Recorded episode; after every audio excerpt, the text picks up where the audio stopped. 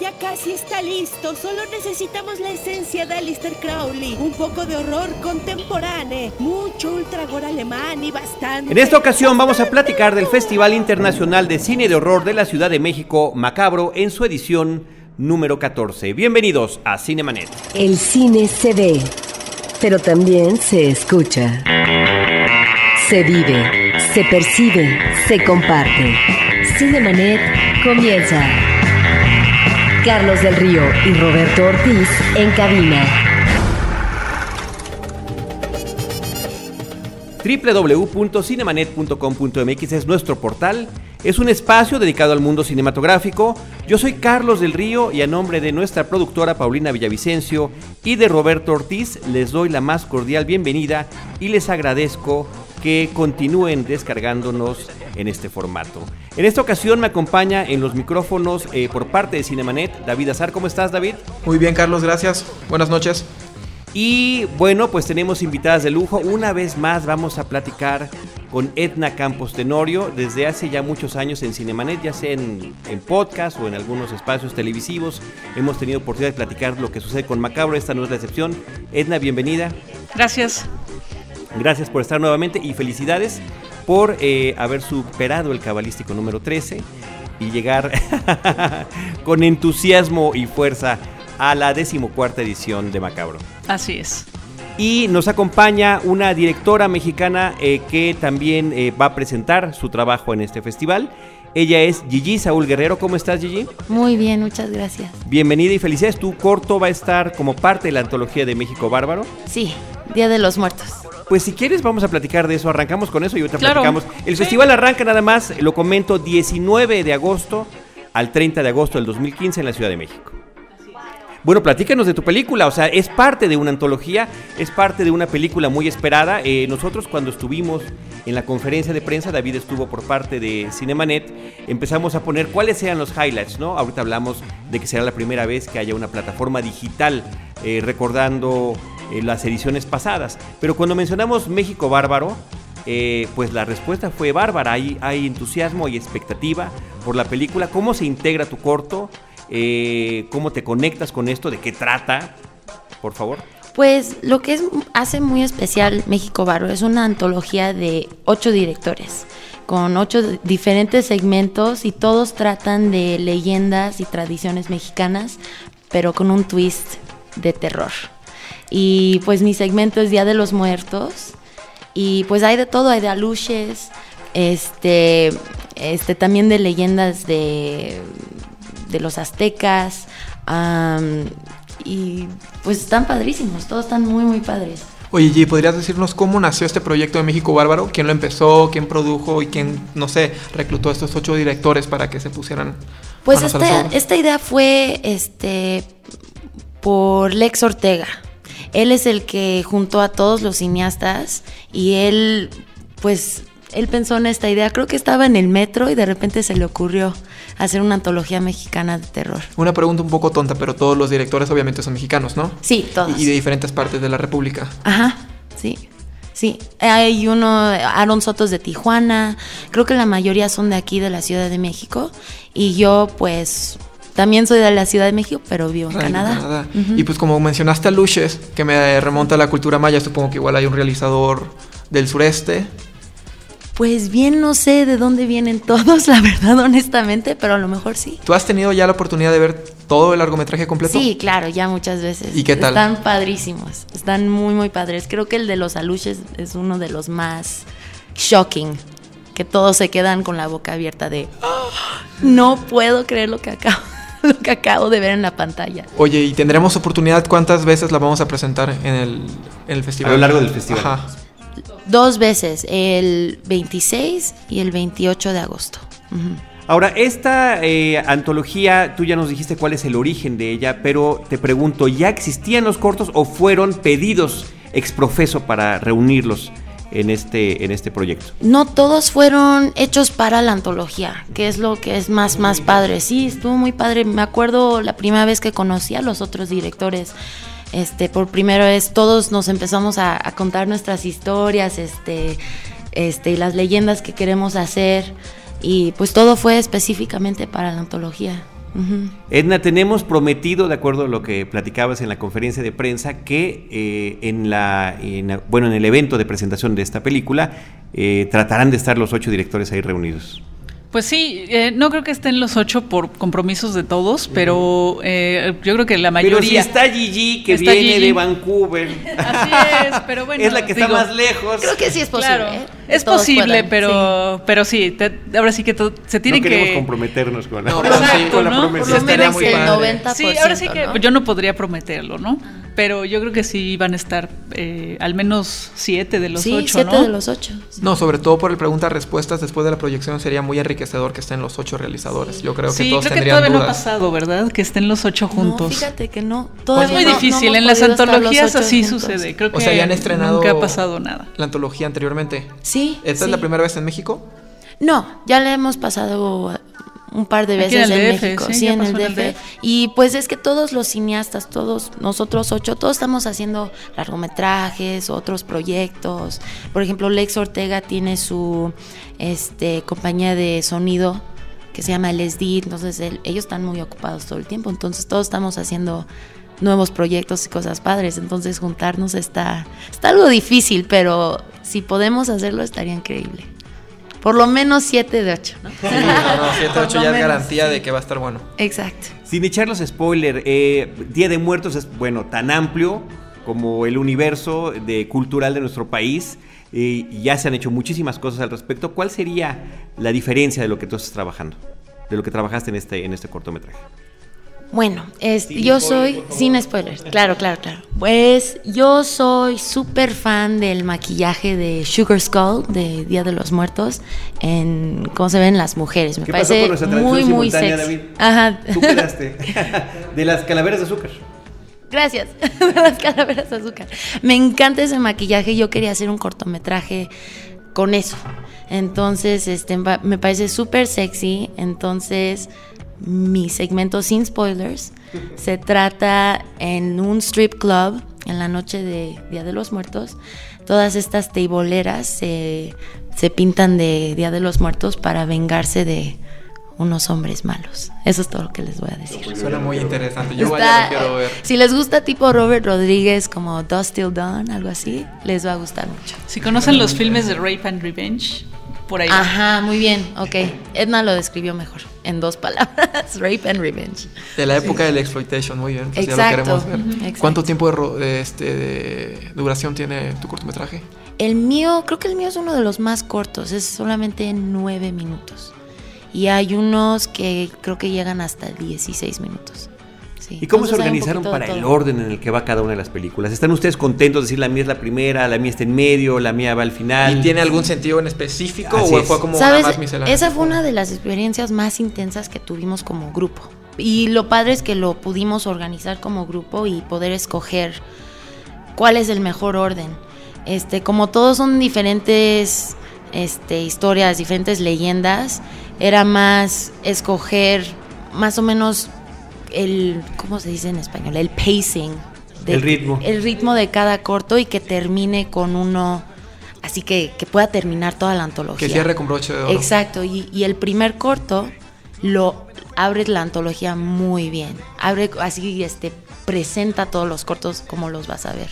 Entonces, ese proceso estuvo muy, muy cañón. Pues estuvo muy padre. Entre todos escogimos. No les voy a decir el orden. No, muy pero bien. me encanta y, dónde está el orden ya que ha, prevalecido en todas las presentaciones. Sí, ya, ya está hecho. Oye, yo tengo una pregunta de producción acerca del proyecto. A ver, todos los directores filmaron al mismo tiempo, fue como que, ok, esa es la fecha y pum, luz verde para todos en, producción y luego exactamente. en diferentes lugares y sí. así.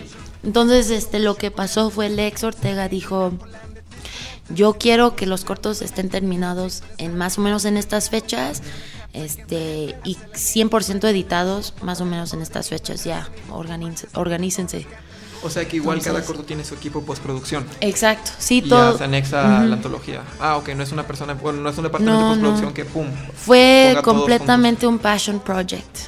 Todos le entraron porque les encanta el terror. O sea, realmente cada corto tiene su sentido, ¿no? Desde la preproducción hasta la postproducción. Todos, todos, todos. No hubo un. O sea, no hubo un límite para nada. Es nada más haz lo que más te atrae, lo que te apasiona y, ya. Gigi, en tu caso como chilanga que te fuiste a vivir a Canadá, estás en Vancouver, que estudiaste allá cine, allá filmaste. El mío sí, es Mexinadian, mi segmento. en un strip club canadiense. Exacto, exacto. No, tiene, tiene un sentido chido porque lo hicimos más o menos como Tex-Mex. Entonces los acentos son muy medio gringones y las chicas como que hablan en spanglish. Entonces le dimos más un, un flavor más como de border town para que no, no parezca, ah, son canadienses intentando ser mexicanos, más, ¿sabes? Más fronterizo el asunto. Exacto. Más exacto. fronterizo. Sí. Edna, eh, te comento que la otra cuestión que también a la hora de estar poniendo en redes el tema de los temas principales de esta edición de Macabro, lo que también llamó muchísimo la atención es el 40 aniversario de Más Negro que la Noche, que se celebra con una función en Cineteca Nacional. Así es, una función además de carácter gratuito. Eh, yo creo que es una gran oportunidad para ver esta gran película, que además es uno de los referentes del cine de terror mexicano. Eh, yo creo que muchos de los que nos gusta el cine de terror definitivamente está entre nuestras favoritas. Al menos mía es un hecho, ¿no? Sí, de muchas generaciones, eh, porque efectivamente en esas cuatro décadas, eh, a través pues, obviamente del cine, pero también en repeticiones en televisión y demás, la gente conoce la película. Así es. Pero y además esta no, oportunidad no hay, de no- ver en el cine. Ajá, de verla en el cine. Porque yo, yo la vi en la televisión hace uh, muchos No, años. esa yo no, me ¿no? la puedo perder porque personalmente, fíjate, Edna, que yo no la he visto. no Entonces has siento visto? que verla en pantalla Guau, grande por primera no, vez tienes me voy a que- sentir transportado Tienes así que- cuatro décadas Yo quisiera atrás. estar ese día, Es pero ese día voy a tener que estar ahí y luego me voy a tener que ir corriendo a presentarlos a ellos, a Lucha Gore, y luego me voy a ir corriendo a presentar México Bárbaro al Panteón. Pero si no, yo me, de verdad me quedaría a ver la película en, en la pantalla grande. ¿Cuál es la fecha, Eso es, perdón? eso es lo malo de, de- de hacer el festival, que no ves las películas en el momento en que bueno, pasan. pero el tema, eh, lo que pasa es que es también uno de los atractivos del festival. Claro, Eh, claro. Creo que es algo que ha caracterizado a Macabro esta situación de que tiene muchas sedes en diferentes puntos de la ciudad. Están los faros, estos centros culturales en la periferia, pero está también la Cineteca Nacional, está el Museo de la Ciudad de México. Eh, por El favor. cinematógrafo la, del casa, Chopo. la Casa del Cine, el Cinematógrafo, el Laboratorio Arte Alameda, eh, el Carranza, em, creo que ya dijimos todos. Bueno, el Panteón de San Fernando, por supuesto, ¿no? Entonces sí, sí, la verdad es que sí es, es el, el- el esfuerzo y, y lo- la dificultad es justamente tener todas las sedes funcionando al mismo tiempo y además que la gente vaya a todas, ¿no? Ahora sí, Entonces, a veces dicen, sí, ay, ¿por qué al sí. mismo tiempo esto y esto, no? Pero ese es el encanto del festival, el que puedas eh, pues tener opciones en, en diferentes puntos de la ciudad y que, bueno, la gente que vive en, en un punto no tenga que trasladarse hasta otro, al ¿no? otro lado de la ciudad. Entonces sí, sí está pensado en, en función de la, de la ciudad. ¿no? Sí, es que si no, pareciera que se favorece más una zona que otra. ¿no? Exacto. Eh, entiendo esa dificultad, pero a la hora de la práctica, si lo siguen haciendo así es porque ha funcionado. Así es. Eh, otra cosa interesante es que el carácter, ahorita qué bueno que mencionas que esta función es gratuita, eh, la inauguración también.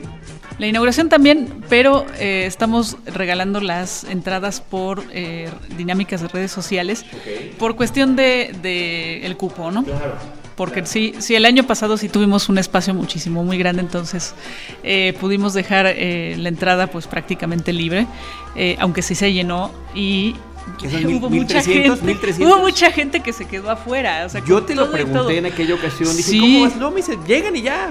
Llegan y ya. Ahí está grabado, ¿eh? Bueno, Si quieren- 1300 personas caben en el Teatro de la Ciudad y se Sí, metieron pero al qué Teatro padre, de la qué Ciudad. bueno, y, qué bueno. Y la verdad es que sí fue mágico, ¿eh? Para nosotros fue mágico y nos dimos cuenta de la fuerza que tiene el festival y de, vamos, de la comunión que hay con el público. Creo que eso es una cosa que caracteriza a Macabro y es que siempre estamos en contacto con nuestro público, ¿no?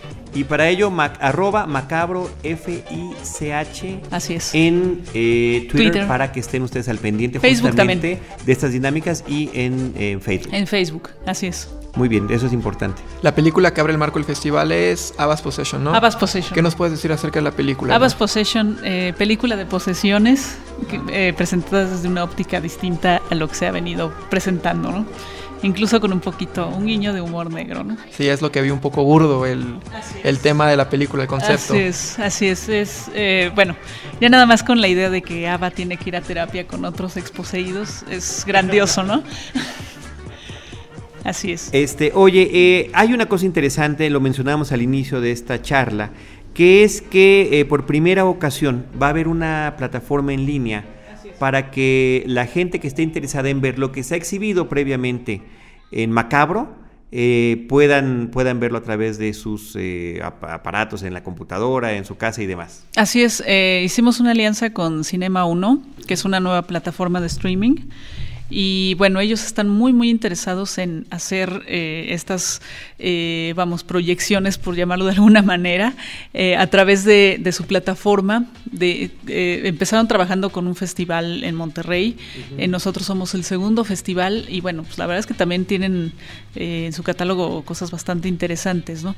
Entonces hicimos una curaduría para ellos de películas que hubieran pasado en Macabro y que además eran complicadas para para que se las pudiera ver la gente eh, que no las ha visto o que, quería volver a verlas.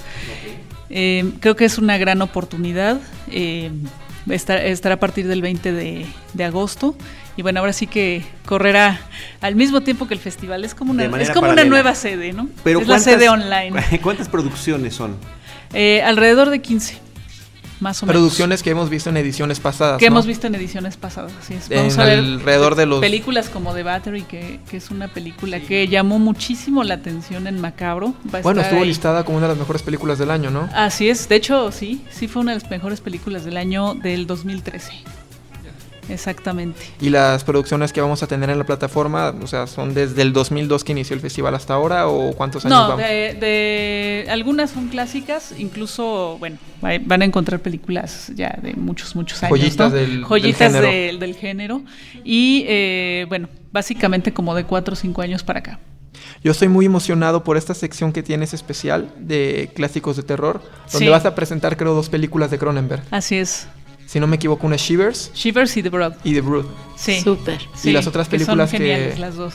Y creo que Seconds de... Seconds, así es.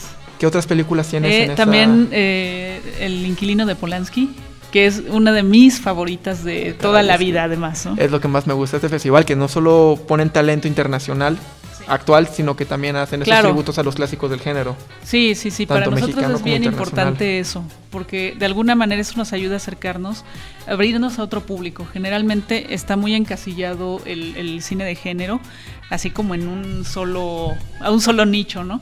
Y creo que Macabro siempre ha hecho eso, ¿no? Por ejemplo, poner a Svank Bajer en, en Macabro, a mucha gente se quedó así como que, ¿y eso? Dijimos, claro, pues es que puede entrar. Dime por favor. Quien ha visto las películas de él, pues se va a dar cuenta. Además es cine fantástico, ¿no? Dime por favor, Edna, que van a ver dos funciones de cada película en esa parte. porque Va a haber dos funciones de cada película. Gracias, gracias. No, no te lo puedes Y hasta tres en algunas, en algunos Qué bueno, qué bueno. Ya me, ya me hiciste el día con esto, con esta noticia. Yo creo que es importante recordar el portal de internet, lo tenemos ya publicado allí en nuestra página de internet. Eh, si lo están escuchando a través de iTunes es macabro .mx. Macabro.mx. Porque allí viene eh, por sede, si ustedes están en cierta zona de la ciudad, si están, les queda cerca la Cineteca, bueno, ahí viene toda la programación que va a haber de la Cineteca Nacional. También tienen el panorama general, los eventos especiales. Hablamos de, de las demás actividades que va a haber en, el, en este festival como Macabro Lab en su segunda edición. Bueno, Macabro Lab, eh, el esfuerzo que estamos haciendo por impulsar el cine de género aquí en México, llega a su segunda edición, em, pues bueno, eh, es sigue el, mismo concepto con la misma estructura del año pasado que es eh, pues a través de talleres de guion se hizo una se, lanzó una convocatoria eh, un jurado decidió quiénes eran los que iban a participar en los talleres y bueno también se van a a complementar con conferencias. De hecho, Gigi y sus compañeros en Lucha Gore van a presentar una de las conferencias eh, que van a hablar sobre horror emergente y que pues básicamente eh, lo que nosotros le, pedimos a Gigi es que platicara cómo ellos han tenido, han, eh, pues ahora sí que se han crecido, ¿no? En muy poco tiempo, desde empezar con cortitos de muy poco dinero hasta pues, ya estar a ¿eh? punto, hasta ya estar a punto de hacer un largometraje, ¿no? Que es lo que, que es lo que en realidad todos los cineastas eh, pues nuevos desean, ¿no? A ver, denos un preview de esa, de esa conferencia, Gigi.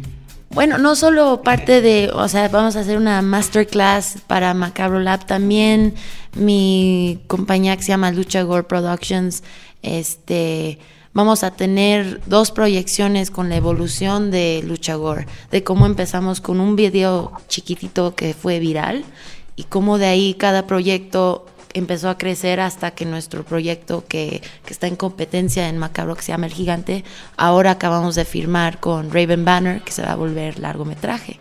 Entonces es de una manera poder inspirar a los demás que también quieren hacer cine, que, que dinero no es lo importante, lo importante es tener esa dedicación y pasión.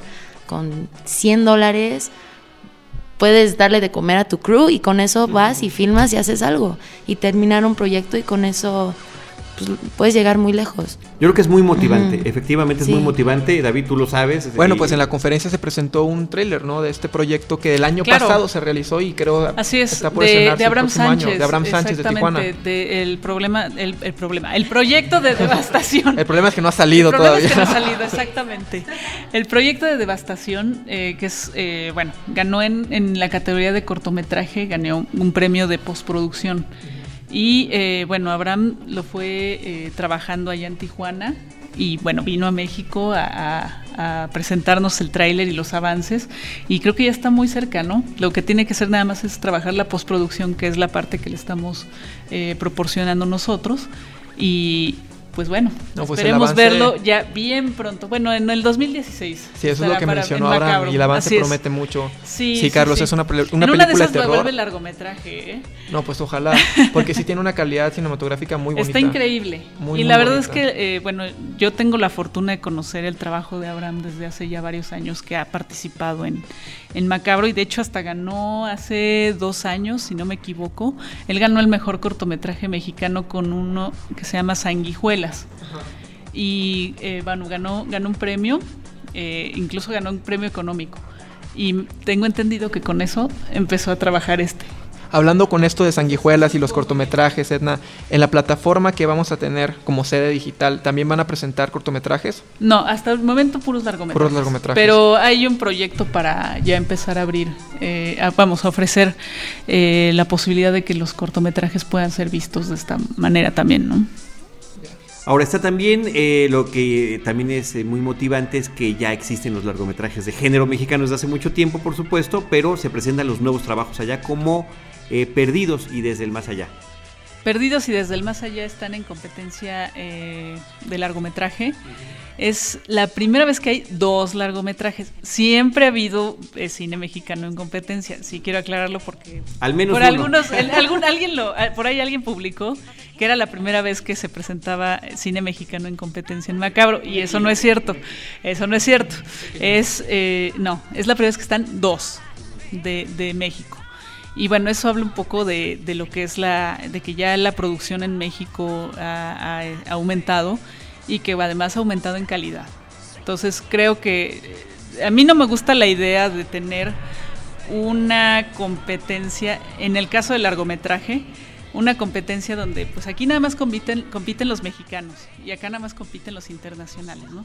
Honestamente creo que la, honestamente creo que la producción eh, mexicana no es tan vasta como para tener una selección eh, mexicana, ¿no?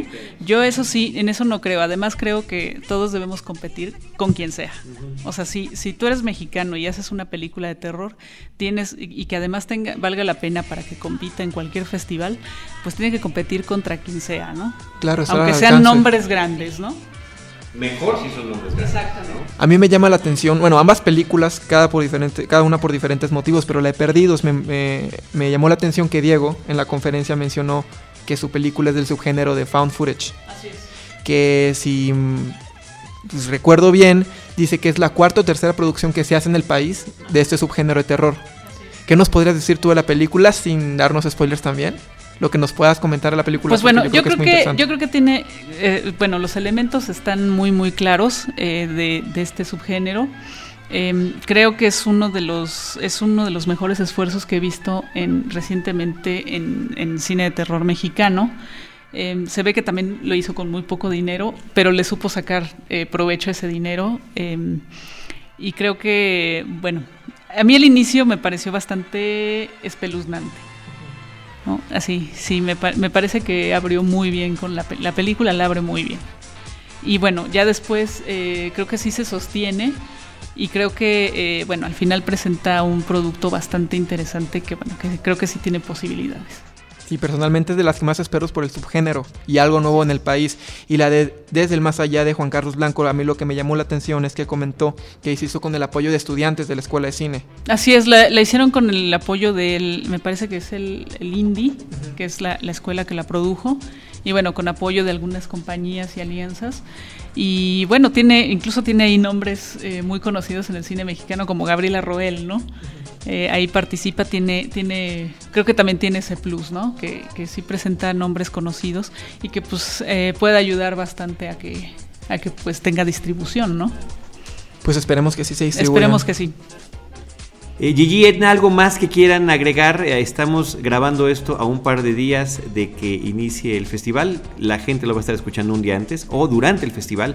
¿Qué sería importante que subiera el público? ¿Alguna cuestión que, se nos, que estemos omitiendo que sea importante mencionar? Ah, los espacios y eventos artístico-culturales que son ajenos al cine. Veo que tengo que tienes esta exposición de fotografía. La exposición de fotografía de eh, Sandra Monroy, la de los la de los árboles atrapados, de, de, bueno, ella encontró en los árboles algunos seres bastante monstruosos y bueno, eso es lo que lo que vamos a ver. Se vio una probadita en la página en la fotografía, sí. Se ve muy espeluznante. Está muy espeluznante eso. Eh, y tenemos eh, lo de Cinema Zombie, que es eh, un festival que es muy, muy aliado de Macabro y que es el, el festival que se hace en Colombia de cine de género. Y bueno, se van a presentar unos carteles que, son, ha sido el arte de Cinema Zombie durante mucho tiempo y viene a presentarlos eh, Pablo Marín, que es codirector de Cinema Zombie y es el que siempre ha hecho el arte para el festival, ¿no? Además de que va a dar una charla sobre cine, eh, perdón, sobre ilustración y cine de terror. Así es. Esto va a ser el 21, perdón. 21 de agosto. Deberías mencionar desde el terror del rudo. El libro. Terror del rudo. el libro, claro, el libro de ah, terror del rudo. Hay una presentación de libros, sí es cierto. Lo vi en el portal sí, claro, el, el, libro de terror del rudo. ¿Ves? Yo sí leo, yo sí hago mi, tarea. Esa es ¿eh? su tarea, esa es su tarea. terror del rudo, eh, bueno, es un libro que es una memoria y al mismo tiempo una revisión del encuentro entre el cine de terror y la lucha libre. Si ustedes recuerdan, el año pasado nosotros dedicamos un poco el homenaje a, tinieblas. el homenaje a tinieblas y todo esto. Entonces, Terror del Rudo es una memoria de eso y un análisis sobre, bueno, cómo, cómo se ha encontrado en el cine mexicano el terror y el, el cine de lucha libre. ¿no? Lo va a presentar eh, Killer Film, que es el, el curador, escritor de este libro y bueno, pues esto va a ser en el Centro Cultural Carranza. Por ahí vamos a presentar el gigante, ¿no? Yeah. Ahí lo podrán ver. ya, sé por qué te acordó Gigi. Sí, exacto. Exacto, ¿no? ¿Y qué fecha es la presentación? eso es el 21 también, en, a las 4 de la tarde y lo de Pablo Marín a las 8 de la noche. Muy bien, sus redes sociales creo que es importante, sus twitters para que también los puedan seguir. Macabro Fitch, el tuyo del festival. Edna, no seas Edna C. Tenorio. Yo soy de bajo perfil, aunque no lo crean. Sí, y el mío es este en Twitter es Horror Guerrero y de mi compañía arroba Lucha Gore Film. Y ahí pueden ver la info de nuestra proyección, que es el 22 y el 26. 22 y 26 de agosto. 22 y 26. 22 en la Casa del Cine, 26 en el Laboratorio Arte Alameda. Wow, qué, increíble que tengas. No trae Edna ni un solo papelito ni nada, todo, todo todas las fechas, datos y sedes las ha dicho de En el disco duro de cabeza. Sí, acá, está todo, acá está todo. Fíjate que ahí empieza el terror, me aterran ese tipo de, mentes como la tuya. Yo todo lo tengo sí, que tengan miedo, ¿eh? Sí tengan miedo. Muy bien, pues muchas felicidades. Gracias. Y bienvenida y qué bueno que, nuevamente estás por acá con este trabajo. Muchas suerte en estas exhibiciones. Edna, pues felicidades y lo mejor en esta décima cuarta edición de Macabro. Yo también las quiero felicitar mucho. Y gracias. Estimado David, muchas gracias por, por habernos acompañado en esta ocasión. Y eh, yo les recuerdo también las redes sociales de Cinemanet. Arroba Cinemanet en Twitter, facebook.com diagonal Cinemanet. Cinemanet 1 en Instagram, nos estamos estrenando en Instagram. Realmente estamos empezando con este esfuerzo, ¿verdad David? claro que... sí, ya llevamos el proyecto y se está levantando poco a poco. Así que nos pueden seguir y echar la mano por allá. Poquito a poco. Y en YouTube como Cinemanet 1 nos pueden encontrar. Y por supuesto en iTunes o nuestro portal cinemanet.com.mx para escuchar nuestros podcasts. En cualquiera de estos espacios, nosotros les estaremos esperando con cine cine y más Un cine. poco de horror contemporáneo, mucho ultragor alemán y bastante, bastante locura. ¡Está vivo! ¡Respira, Igor! Es terrorífico, doctora. ¿Cómo lo va a llamar? Macabro 14. Macabro 14, Festival de Cine de Horror de la Ciudad de México, del 20 al 30 de agosto 2015. Consulta las sedes y horarios en macabro.mx. Cinemanet termina por hoy. Más cine en Cinemanet.